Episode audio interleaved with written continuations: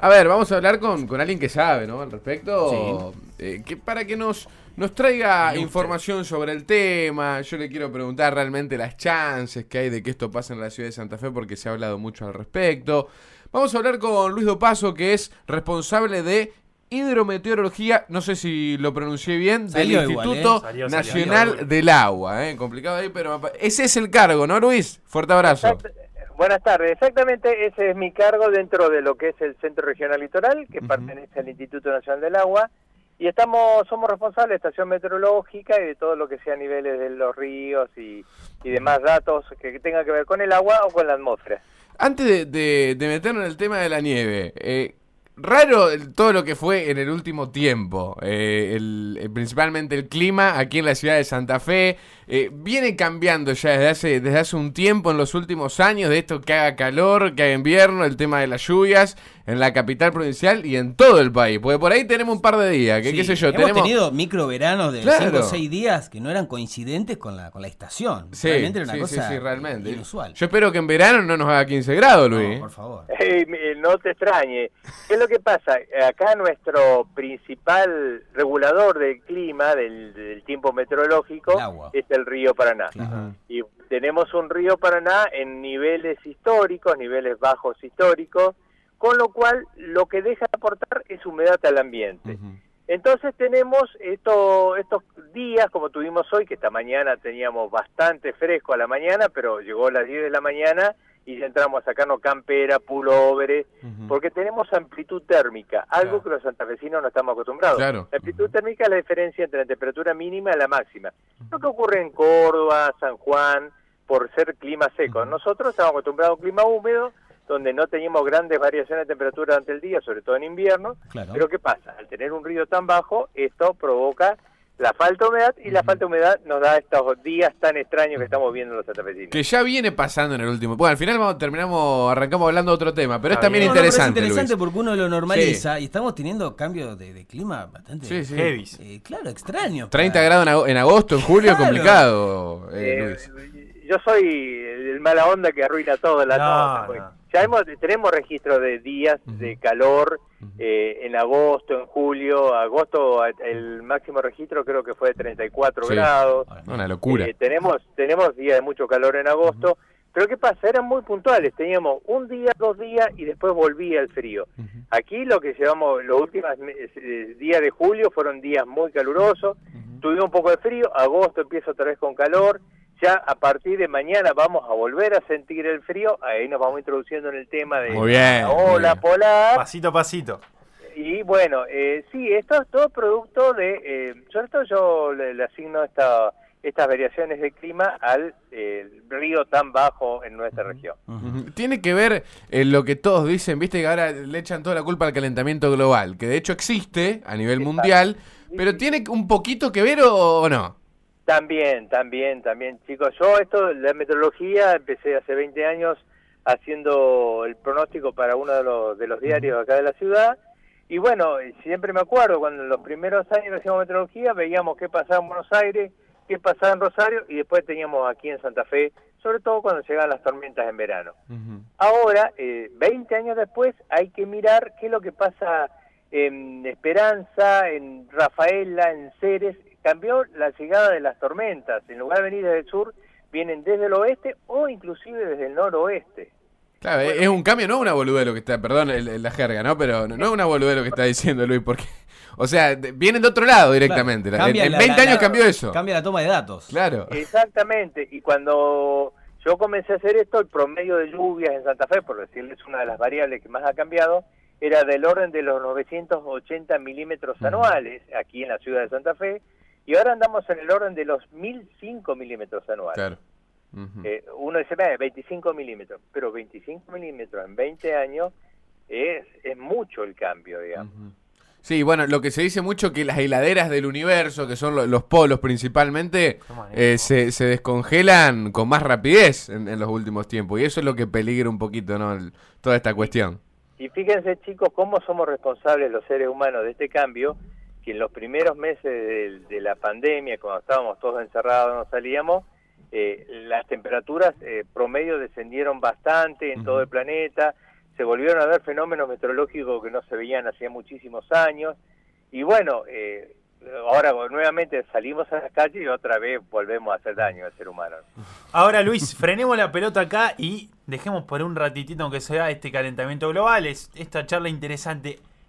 ¿Nos vendieron humo los brazucas, sí o no? Ahí, ¿por qué los brasileros? Porque el servicio meteorológico, no oficial hay que decirlo, dijo que podría llegar a nevar acá en Uruguay, en Entre Ríos y la provincia de Santa Fe puntualmente.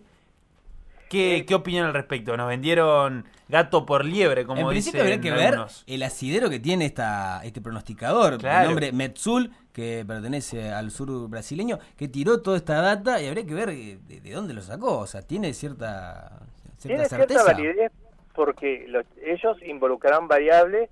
Lo que pasa es que el área de cobertura, en realidad lo que ellos dijeron, puede nevar en esta zona.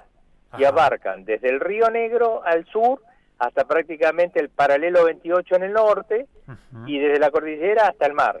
Entonces, claro, en algún lugar de eso va a nevar. Es como hacerle un Eh, gol al arcoíris, digamos, bastante fácil. Claro, exactamente, el, el término correcto. ¿Qué pasa? Entonces después, muy probablemente tengamos nevadas en las sierras de provincia de Buenos Aires, en la sierra de San Luis, en altas cumbres en Córdoba. Entonces cuando después le vayamos a reclamar, ah, no, pero nevó, allá ahí nevó, yo les dije que iba a nevar entre el Río Negro y el Paralelo 28. Y sí, hermano, si vos me tirás dos tercios del país, en algún lugar va a nevar con, con la ola polar que viene, que esa es la causa, eh, con la ola polar que es muy poderosa, muy grande, abar- va a abarcar toda esta zona, U- Río de la Plata, Uruguay, sur de Brasil, eh, bueno, eh, sí, en algún punto va a caer nieve, pero eh, es como cuando antes, hace muchos años atrás, largaban los alertas de granizo y te decían, probable granizo, provincia de Buenos Aires, Córdoba, Entre Ríos, La Pampa y, y Santa Fe. Claro, Y todo el país. Y todos metían el auto y salían en taxi o en alcanzaban las colectivo. cocheras. Claro, en algún lugar va a caer el granizo. Mm. Por suerte, el Servicio Meteorológico Nacional, eh, a partir del año 2015-2016, comenzó a afinar muchísimo la puntería, mejoraron con la incorporación de prácticamente 20 radares meteorológicos en todo el territorio nacional, ya los alertas de granizo se achicaron a zonas más puntuales. Ya cuando hablamos de una alerta a corto plazo, ya directamente podemos hablar de departamentos provinciales. Una alerta de corto plazo dice eh, las colonias castellano eh, y la capital. Sí, está todo mucho más delimitado, digamos. Ahora, pero con esta cuestión de la nieve, ¿qué, qué, posibilidad? Hace un ratito hablábamos que en el 2007 cayó nieve o, o agua nieve en distintas partes de la provincia de Santa Fe, después de muchísimos años. Ahora, con esta masa, aire fresco, eh, aire polar que va a ingresar, ¿existe alguna posibilidad de que caiga a- a un poquitito de nieve, que sea en el, lugar más recóndito del sur de la provincia o en el norte? Llega el pinche globo, paso acá. No, chicos, no porque eh, no tenemos humedad ambiente Claro. para que se den ni siquiera precipitaciones de lluvia, digamos. Eh, vamos a tener un notorio descenso de temperatura, eh, pero O sea no, va a haber precipitaciones de ningún tipo. Y en el 2007, vos bien decís, nevó hasta acá cerquita, San Jerónimo Norte tuvieron Sí, nevada, sí. no ni siquiera aguanieve, nevada. Sí, sí, nevó. Pero ¿qué pasaba? En ese entonces, julio 2007, estábamos bajo una ola polar en todo el territorio nacional y se le suma por arriba en la alta atmósfera otra ola polar. Entonces ya eh, era frío al cuadrado, digamos. Entonces ahí sí se dieron las condiciones para que tengamos nieve tan cerca. A mí me gusta hablar de meteorología o en hidrometeorología en el caso de los ríos, de, eh, nunca decir no va a pasar. Claro. Jamás digas eso en, en- en mi materia. Existe la probabilidad. Ahora, son muy criticados lo- los que tiran el clima, Luis. Totalmente, En- en el último tiempo, porque lo- los tratan de mentiroso como que si lo que dicen ustedes tiene que pasar. Algunos venden, Chimi, vamos a Sí, decir. algunos venden bastante humo, pe- pero... Claro. Hay un pelado. Yo le digo, probabilidad de lluvia, eh, que hay probabilidad de lluvia que llueva en Santa Fe. Y no llovió. Ah, yo te dije que podía llover. Claro, probabilidad tiraste vos. hay un pelado, hay un pelado en TN que me tiene alquilado. Yo cuando me dice que es soleado salgo con el paraguas, ya está. A mí no me agarra más. Está, está muy lejos. Por eso también, eh, si vos me mandás a hacer pronósticos a Buenos Aires, voy a hacer agua a lo loco. Eh, los pronósticos tienen que ser bien, bien Locales, puntuales, claro. bien locales. eh, porque el, el, el cielo habla, las nubes hablan, el viento habla. Y si vos, eh, después de los años que, como yo, que hace 20 ya le digo, chico, me dedico a esto, ya más o menos vas viendo cómo viene la mano, más el apoyo a los satélites, las estaciones meteorológicas, los radares, podés tener una visión, eh, digamos, más acertada de lo que puede pasar. Pero eh, bueno, el satélite este brasilero anda bien, eh, la verdad que anda muy bien. Tiene pilas. Pero lo que pasa es que todavía hay que afinarlo un poquitito. Y tenemos los medios que por ahí, eh, ah, mirá, va a nevar. Y largamos que va a nevar. Y dale, que Sí, pues vende como loco. Vende, vende, Pero vende. digamos que, que eh, eh, Todo sea, perdón, todo sea por no hablar un rato del coronavirus, nos viene no, bien un poco. viene pe- pe. Ahora, esto es contrafáctico, pero pensando en los niveles de, de los ríos y demás, esto tenerlo hoy, pongamos por caso, en niveles normales o incluso superiores, ¿eso ayudaría un poco al tema de la nieve o incluso teniendo todo normalizado, tampoco se sucedería? Y si se dieran las condiciones, digamos, río normal, como pasó en el 2007, dos olas polares encimadas, y sí, podríamos hablar a lo mejor de nevadas en la región. Eh, Vamos a tirar baldes de agua. Sí, ¿no? sí. Em, Luis, em, una nevada, alguna nevada en Santa Fe en, en la historia, si lo tenemos que retrotraer en el tiempo más allá de la del 2007. Acá en la ciudad de Santa Fe no. No hay Nunca. Nunca, nunca. En Rosario en la década del 80, ¿no es cierto? Por esa época. Rosario, eh, Rafaela, San Vicente, bueno, San Carlos, eh, San Jerónimo Norte, sí se dieron 2007. Ajá. Rosario, Buenos Aires, bueno, Rosario tienen más registros, está bien, ellos están 400 kilómetros al 500 kilómetros al sur, entonces tienen mayor probabilidad de que tener alguna nevada. Pero, ¿qué pasa también, chicos? Estamos teniendo una ciudad que tiene un, prácticamente ocupamos todas las superficies posible entre la laguna, el río Salado, el río Paraná, eh, la cantidad de vehículos que tenemos, ya todos tenemos calefacción en nuestras casas, aire acondicionado, le agregamos un calor latente a la atmósfera que, digamos, va- vamos disminuyendo las probabilidades que un fenómeno como nevadas ocurra en nuestra ciudad. Eso te iba a preguntar, ¿por qué eh, a San en San Carlos, que está relativamente cerca, y por qué no acá en Santa Fe? ¿Influye eso un casco urbano tan densamente poblado y con todos los gases invernaderos o gases eh, que emanamos? Eso, eso influye en la posibilidad de que nieve, ¿no es cierto? Sí, sí, sí, sí, porque lo que haces es levantarlo, eh, aunque sea un medio grado que levantes en la en la atmósfera del, del casco urbano, ya digamos eso favorece a que digamos las temperaturas no desciendan tanto y a la vez, eh, bueno, despejar la probabilidad de una nevada. Claro. Bueno, Luis, eh, realmente un Interesante, placer. ¿eh? Interesante. interesante porque no hablamos solamente de la nieve. Ahora usted eh, dice Luis, y me- me- eh, de, de noticias que no son. Me acuerdo alguien que, No, no lo diga. que informó No, no, no, no, No, no. La palabra con T no se nombra en la Ah, listo. Esa No la duda.